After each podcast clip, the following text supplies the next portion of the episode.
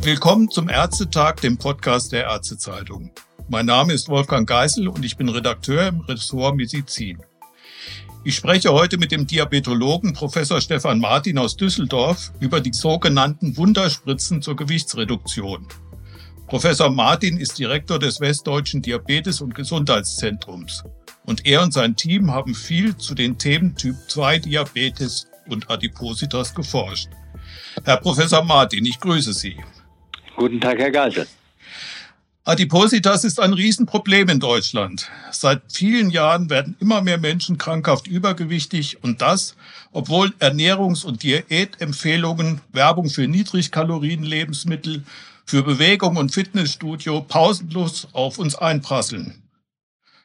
Hoffnung geben vielen Betroffenen nun Medikamente wie Semaglutid und Tirzepatit, die als Wunderspritzen zur Gewichtsreduktion gelten.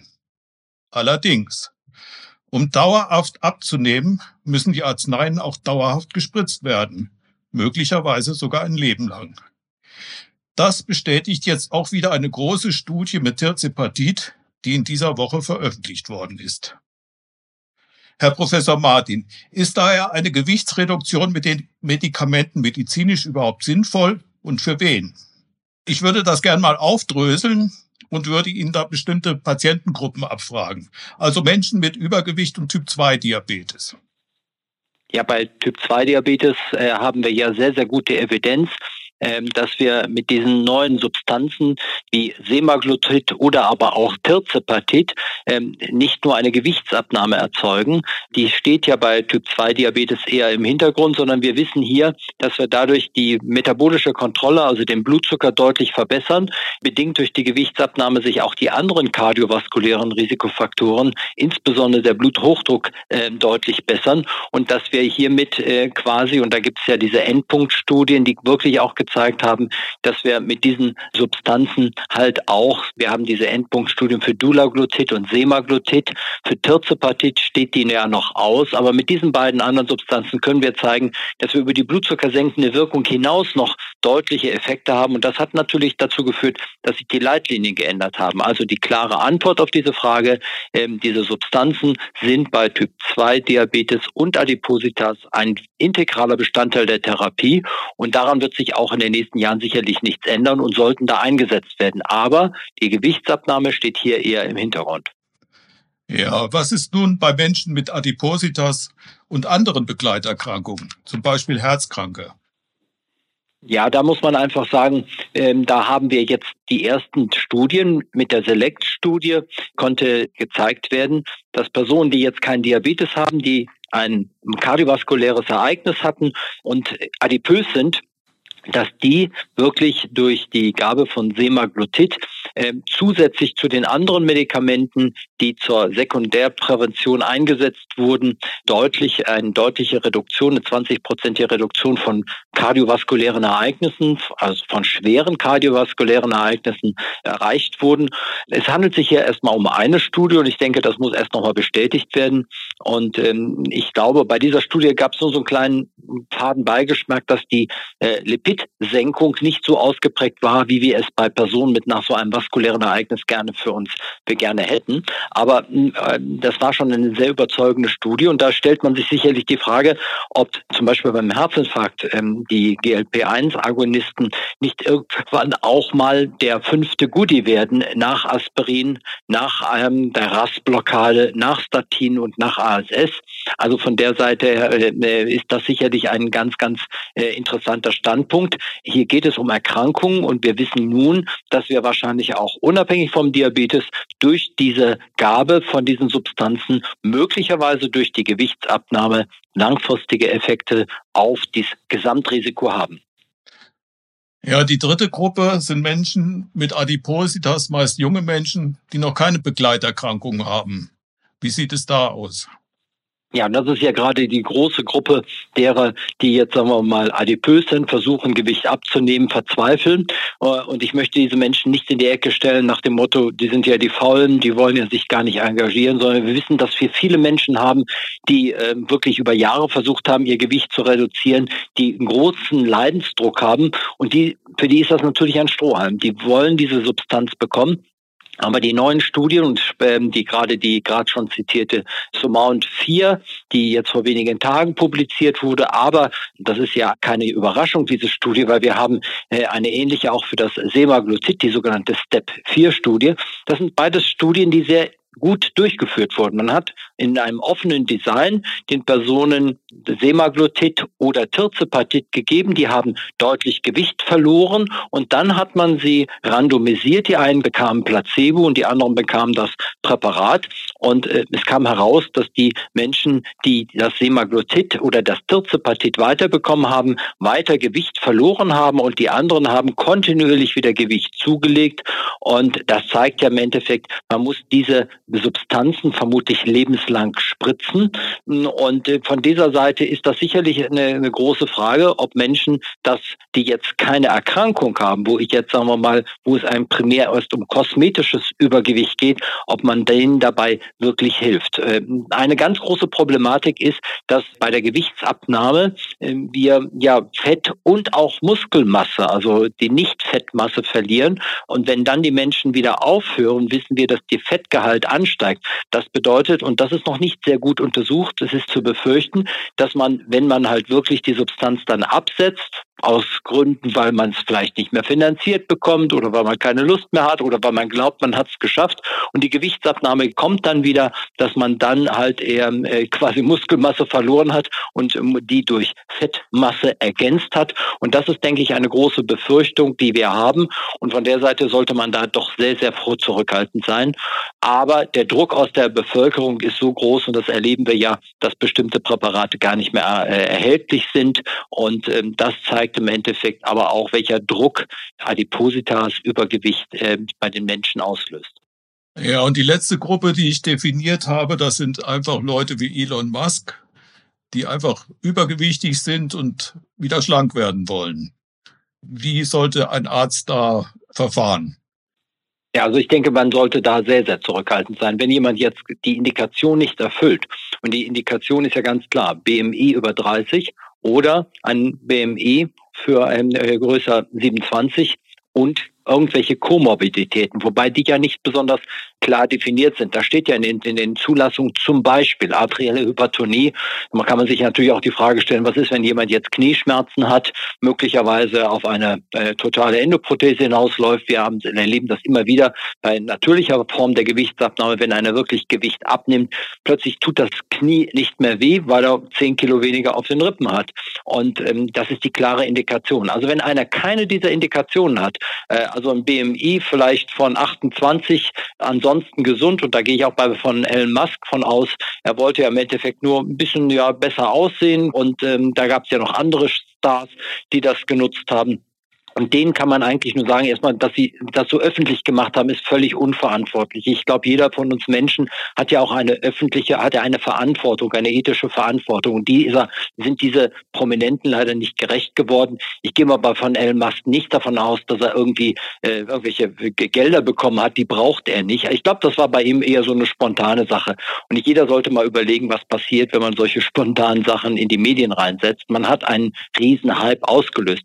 Und ähm, ich ich befürchte, und das ist meine Befürchtung, dass wir jetzt natürlich im April, wenn die Leute äh, schon sich auf ihren Sommerurlaub vorbereiten, dass wir dann nochmal einen riesen Ansturm haben, weil die Menschen dann natürlich ihre Bikini-Figur bekommen wollen.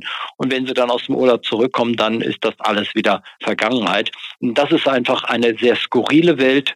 Und da brauchen wir natürlich jetzt eine gesellschaftliche Diskussion. Wie können wir hier irgendwelche Schranken aufbauen. Nur das wird sehr schwierig werden, weil wenn wir als Ärzte ähm, diese Substanzen, wir müssen sie ja verschreiben. Und da ist es natürlich schwierig, wenn ich diese Substanzen jetzt, der Patient kommt und sagt, Herr Doktor, ich möchte doch gerne ein bisschen abnehmen, geben Sie mir doch das Medikament, schreiben Sie mir das doch auf. Und wenn ich das nicht mache, ähm, dann gehen die vielleicht zu anderen. Und ähm, es gibt im Internet Angebote, sehr obskure Angebote. Ähm, natürlich werden andere Ärzte das auch machen, die werden natürlich, wenn ich jetzt als Experte das verordne, dann äh, mache ich mir Gedanken und vielleicht kläre ich den Patienten auf, aber prinzipiell können es auch Zahnärzte ähm, verordnen. Also von der Seite her denke ich, haben wir ein großes Problem. Und äh, dieses Problem kriegen wir nicht gelöst. Der Druck wird einfach so sein, dass die Menschen sich das holen und wir werden, solange die die Produktion nicht so hochgefahren sind, dass wir wirklich uns da keine Gedanken machen müssen, werden durch diese Menschen Personen, die das medizinisch brauchen, über die wir ganz am Anfang gesprochen haben, darunter leiden, weil sie das Präparat, die Präparate nicht bekommen. Ja, das wird sicher ein großes Problem werden. Ich möchte jetzt in dem Gespräch ein bisschen wegkommen von den Medikamenten und mehr zu Ihren Forschungen. Sie plädieren ja im, äh, im Kontext von Adipositas und Typ-2-Diabetes generell erstmal dafür, dass man äh, Lebensstiländerungen probiert. Und zwar besonders eine gesunde Ernährung. Vieles findet sich dazu auf Ihrer Website rezeptfrei.de. Also für die Hörer zum Mitschreiben rezept-frei.de. Und mit der von Ihnen und Ihrem Team entwickelten Low-Insulin-Methode erzielen Sie ähnliche Ergebnisse wie mit den Abnehmspritzen. Und da würde ich zunächst erstmal in die Pathogenese eingehen. Warum begünstigt das Hormon Insulin Adipositas? Und wie kann man durch eine spezielle Kost vermeiden, dass Insulin im Körper ausgeschüttet wird? Ja, dieses äh, ganze Konzept ist entstanden aus der Diabetologie. Ich bin Diabetologe und behandle natürlich viele Patienten, die einen Typ 1 Diabetes haben. Und wenn wir äh, einen Patienten mit Typ 1 Diabetes haben, ein junger Mann oder junge Frau, die ersten Beschwerden, die auftreten, bevor er Durst hat, ist eine unklare Gewichtsabnahme. Plötzlich nehmen diese Menschen 10 Kilogramm Gewicht ab und wissen gar nicht, was ihnen geschieht. Und ähm, das müssen wir darauf zurückführen, dass Insulin ja zwei Wirkungen hat. Insulin senkt die Blutzuckerwerte und das wissen alle, aber wir alle, wir Ärzte haben das im zweiten Semester gelernt. Insulin blockiert auch die Fettverbrennung und fördert die Fettablagerung. Also der Insulin ist für die Fettpösterchen zuständig. Das hat man auch bei der Schweinemast eingesetzt. Also Insulin ist ein Masthormon. Und wenn man jetzt schaut, wie sieht es denn aus? Also ein Patient mit Typ 1 Diabetes, dem fehlt Insulin. Und in der Endokrinologie haben wir ja immer die Situation, zu wenig Hormon zum Beispiel zu wenig Schilddrüsenhormon, da hat man eine Hypothyreose. Hat man aber zu viel Hormon, dann hat man eine Hyperthyreose und das ist auch nicht gut. Nur beim Insulin glauben alle, neu ist ja nicht so schlimm, wenn man zu viel Insulin hat. Das ist genau das Problem. Menschen, die zu viel Insulin haben, dafür gibt es auch sehr gute genetische Untersuchungen, äh, weil die Insulinproduktion ist auch genetisch prädestiniert. Also es gibt viele Gene und wenn ich jetzt viel Insulinproduktion habe, diese Menschen, da gibt es ähm, große mendelianische Randomisierungen, diese Menschen werden alle äh, oder haben ein höheres Risiko, Adipositas zu entwickeln. Und deshalb ist unser Weg der, dass wir sagen, wir müssen überlegen, was führt denn dazu, dass die, die Insulinproduktion im Körper angeregt wird? Und dann gehen wir wieder zum Typ 1 Diabetes zurück und fragen uns, der Patient mit Typ 1 Diabetes, wo muss der denn Insulin spritzen? Der muss Insulin spritzen, nicht nur für Zucker. Der wird ja im Moment überall ja äh, angegriffen, zu Recht. Also Zucker führt dazu, dass der Patient mit Typ 1 Diabetes mehr Insulin spritzen muss. Aber der Typ 1 Diabetes Patient muss natürlich auch für Kartoffeln, Reis, Nudeln, Brot, also für Stärke und auch für Obst Insulin spritzen. Und der Übergewichtige, der also zu viel Insulin produziert, der reagiert genauso darauf, dass nur der Körper setzt dieses Insulin dann frei. Das heißt, wenn jemand sehr viel Insulin im Körper hat, massiv übergewichtig ist, wenn der sich an die allgemeinen Ernährungsempfehlungen hält, möglichst wenig Fett und viele Kohlenhydrate, dann hat er keine Chance, Gewicht abzunehmen. Und deshalb ist unsere Low-Insulin-Ernährung basiert quasi auf diesen Grundprinzipien. Versuchen Sie, wenn Sie Gewicht abnehmen wollen, alles wegzulassen, was Insulin auslöst. Und wenn man das weglässt, dann nimmt man automatisch Gewicht ab und das ist natürlich eine Ernährung, die reicher an Protein ist, die auch keine Angst hat vor Fett, weder von guten und noch äh, sogenannten schlechten Fetten. Die Transfette, das sollte man meiden, aber die gibt es sowieso nicht mehr. Aber auch tierische Fette braucht, muss man nicht meiden. Es kommt darauf an, wo die Fette drin sind. In natürlichen Produkten wie Käse oder in Quark oder in äh, Fleisch braucht man sich zu den Fetten keine Sorgen zu machen. Also Pathophysiologisch ist dieses Konzept basiert auf dem Diabetes Typ 1, Gewichtsabnahme, Typ 2 Personen, die zu viel Insulin haben, haben große Probleme mit der Gewichtsabnahme. Und mit diesem Konzept sind wir sehr erfolgreich. Und äh, ich glaube, das müssen wir stärker in die äh, Therapie mit einbauen und möglicherweise mit den äh, sogenannten Wunderspritzen kombinieren. Ja, können Sie das vielleicht mal an einem Beispiel erläutern, was, was sich da für Erfolge mit erzielen lassen? Ja, so ein Beispiel, ich kann natürlich Patientenbeispiele bringen. Äh, wir kommen eigentlich aus dem Bereich des Typ-2-Diabetes. Und wenn zu mir ein Patient kommt, der vielleicht noch keine vier Jahre den Diabetes hat, also und massiv übergewichtig ist, ich spreche dann von einem BMI von sicher mehr als 27, dann machen wir bei diesen Patienten einfach mal eine Insulinmessung. Wir, wir machen Glucagon-Teste. Endokrinologie stimuliert man ja gerne. Und äh, also äh, wir machen keinen Blutzuckerbelastungstest mehr, wenn einer einen manifesten Diabetes hat, sondern wir prüfen, wie viel Insulin er produziert äh, nach Glucagon. Glucagon setzt ja in der Leber Glucose frei. Und dann können wir nach sechs Minuten messen, wie viel Insulin ist im äh, Blut vorhanden. Also es geht schnell, Nadel legen, Blut abnehmen, basalen Wert, Glucagon spritzen und nach sechs Minuten wieder abnehmen. Und wenn wir sehen, dass die Personen dann deutlich an Insulin äh, eine Steigerung haben, also normaler, der hat so 30 äh, Mikrounits pro Milliliter, wenn das dann hochschießt, wir haben manchmal Patienten, die 300 Einheiten äh, Insulin, äh, 300 Mikrounits pro Milliliter produzieren, dann wissen wir, die brauchen im Endeffekt äh, den Ratschlag, möglichst wenig Kohlenhydrate zu essen. Und dann gibt es eine wunderbare Möglichkeit bei diesen Patienten, ähm, dass wir denen äh, kontinuierliches Glukosemonitoring geben und dann können sie im Endeffekt sehen, wo geht der Blutzucker hoch, weil jedes Mal, wenn der Blutzucker hochgeht, geht auch der Insulinspiegel hoch. Also wir ermessen indirekt über den Blutzucker die Insulinspiegel. Und genau dieses Vorgehen machen wir auch bei Personen, die adipös sind. Die haben auch postprandiale Blutzuckerspitzen.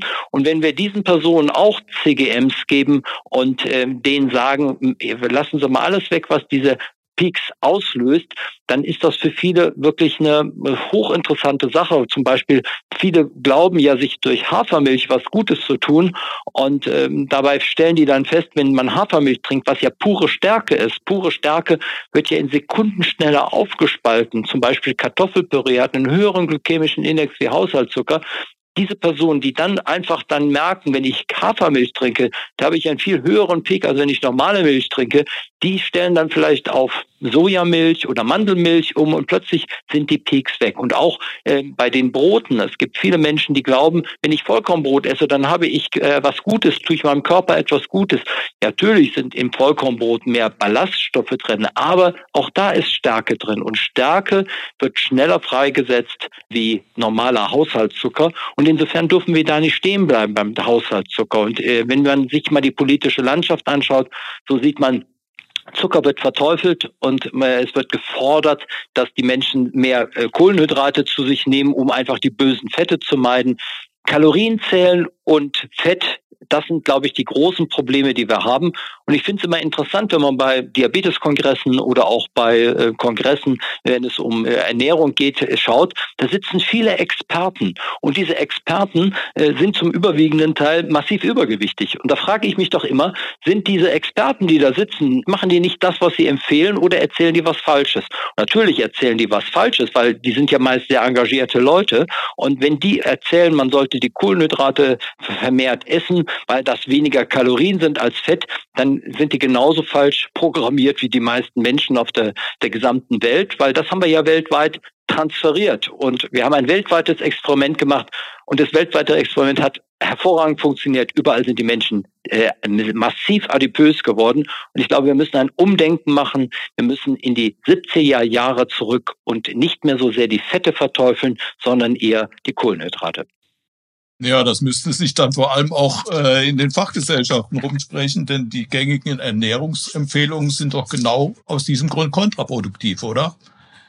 Ja, ich sage immer äh, meinen Patienten, die sollen gucken, was die Deutsche Gesellschaft für Ernährung sagt und genau das Gegenteil machen, dann machen sie es genau richtig. Okay, das ist ein bisschen sicherlich provokant formuliert, aber es gibt ein Umdenken. Wenn wir uns die Pyramiden anschauen, vielleicht von vor fünf Jahren, diese Ernährungspyramiden, uns, die uns die neuen anschauen, da hat sich schon etwas getan, aber das geht einfach viel zu langsam. Und wenn wir uns anschauen, die Deutsche Diabetesgesellschaft hat in ihren Leitlinien jetzt ja auch eine ganze Menge schon äh, verändert. Besonders überrascht war ich, als ich mir die Verordnung des Adipositas DMP angeschaut habe, ähm, okay, die, das gesamte Programm, darüber kann man sicherlich lange noch mal diskutieren, ob das wirklich ein Gamechanger wird oder eher ein Papiertiger.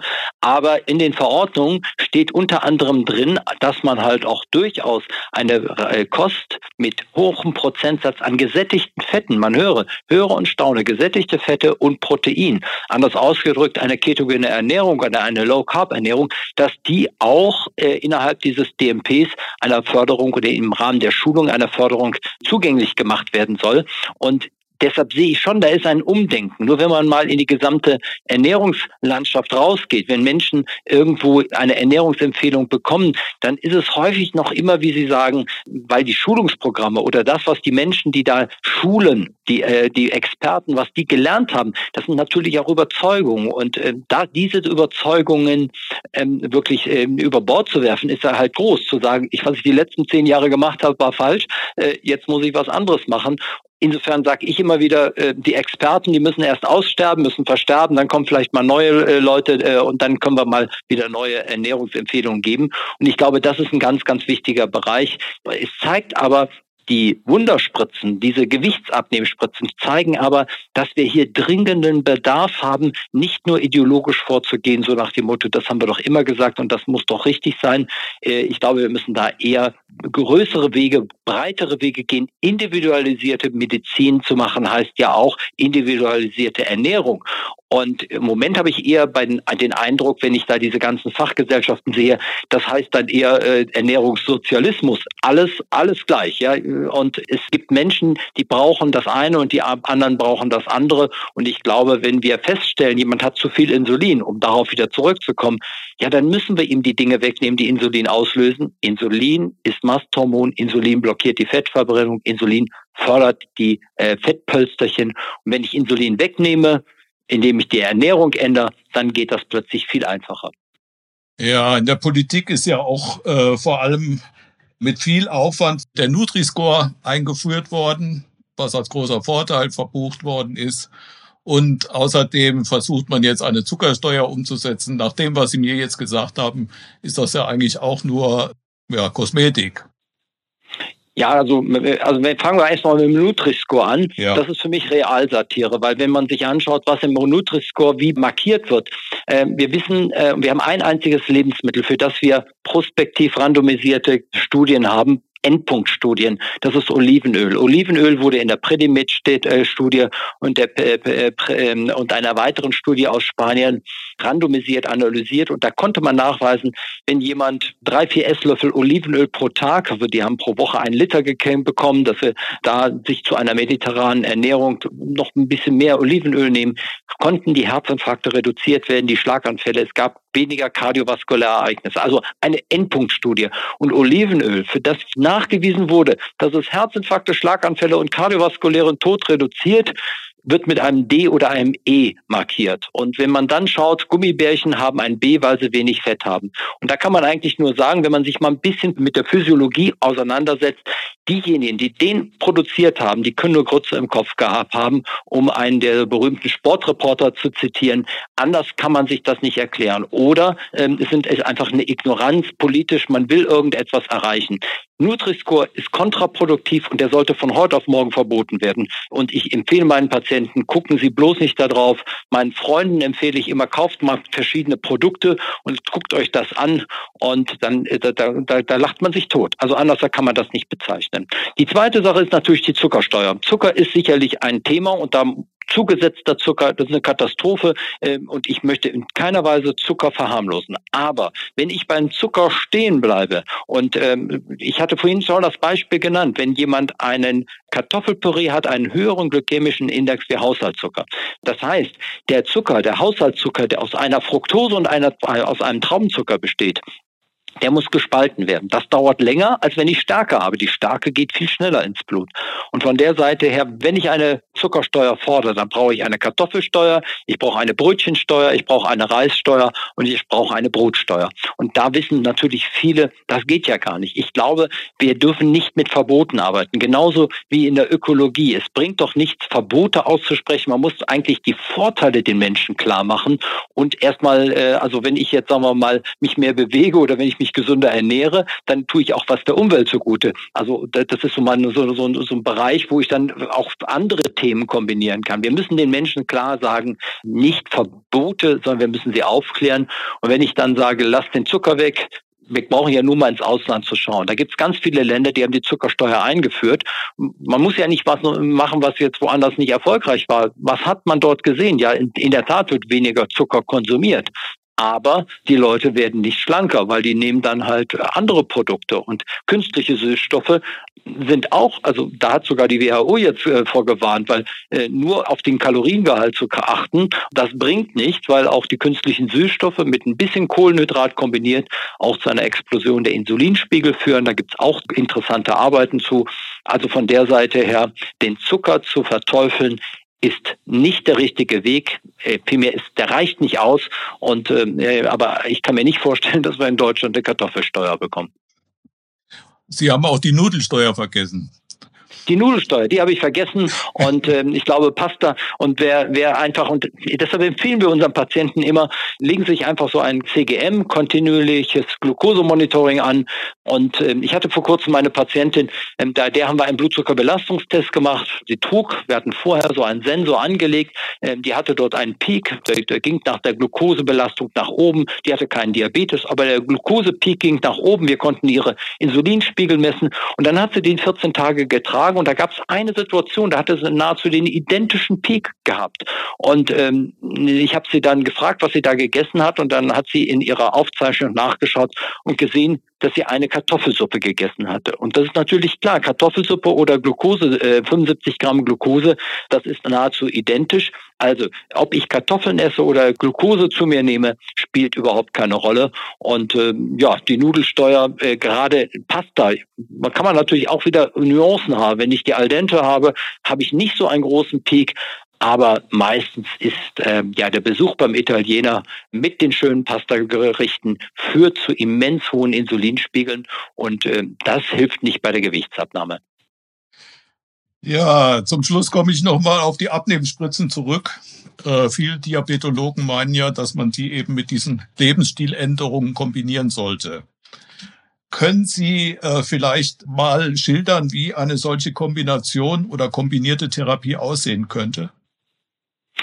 Ja, also ich, ich würde den Konjunktiv vermeiden, weil ich das schon seitdem wir das Präparat Semaglutid zur Gewichtsabnahme auf dem Markt haben, so auch nutze. Wenn zu mir Patienten kommen, die sagen, ich möchte das gern verordnet haben, dann sage ich, ich bin gerne bereit, dieses Rezept, dieses Privatrezept auszufüllen, weil die müssen das ja selber bezahlen. Aber ich empfehle den Patienten erstmal, dass sie mit uns, mit unserer Low-Insulin-Methode fünf, sechs Kilo Gewicht verlieren. Das dauert einen Monat und dann können sie, dann lernen sie, was sinnvoll ist und was nicht sinnvoll ist.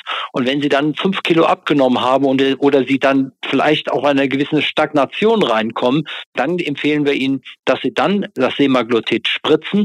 Und wenn sie dann weiter Gewicht abgenommen haben, dann wissen sie aber, auf was sie sich einstellen müssen, wenn sie das Gewicht weiter, äh, wenn sie da irgendwann mal mit der Spritze aufhören. Und wenn wir sie halt mit dieser proteinreichen äh, Kost behandeln und nicht die äh, Low-Fat-Kost, dann wissen wir aus klinischen Studien, dass die nicht so viel Muskelmasse verlieren. Und insofern ist dieser Weg, den wir ja haben, durch die Gewichtsabnahme verlieren die Menschen äh, auch Muskelmasse und wenn sie dann wieder Gewicht zunehmen, dann legen sie wieder Fett an. Diesen Weg kann man nur hoffen, dass der dann nicht so ausgeprägt ist. Wenn man den Menschen grundsätzlich sagt, das geben wir nicht, dann werden sie sich das, wie ich vorhin schon erwähnt habe, woanders besorgen. Aber ich glaube, diese Kombination, aber es kann nicht die Kombination mit Low Fat sein, weil das hat sie ja gezeigt, dass das nicht groß äh, etwas bringt. Und gerade bei diesen gesamten Studien, die da durchgeführt wurden, wurde ja als, als Basismaßnahme eine Low-Fat-Ernährung durchgezogen. Und ich glaube, wir müssen hier, vielleicht haben die Firmen das ja auch bewusst gemacht, weil sie wussten, das bringt's ja nicht. Äh, und umso besser ist unser Erfolg mit unseren Medikamenten.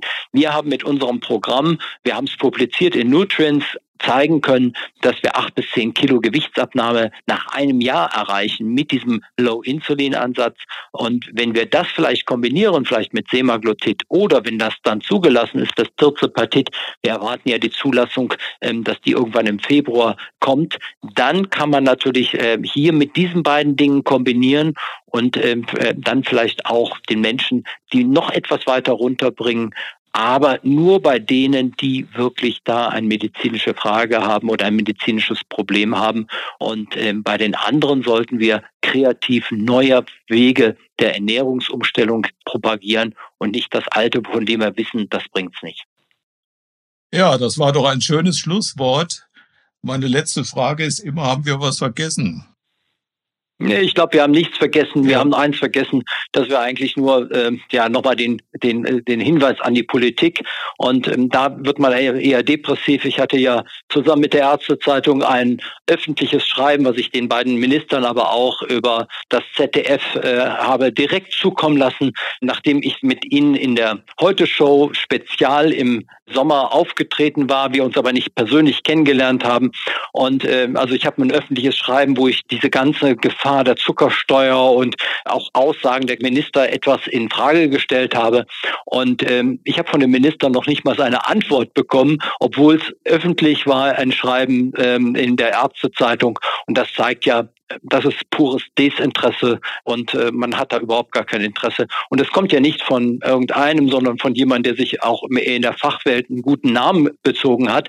Und wenn man so etwas schon ignoriert hat, dann kann man eigentlich nur von einer extremen Arroganz ausgehen. Und das macht die gesamte Politik natürlich, die Ernährungspolitik, die Gesundheitspolitik aus. Da ist ein Oben und Unten und wir, die wir an der Basis sind, die wir Wissenschaftler sind, werden einfach nicht gehört.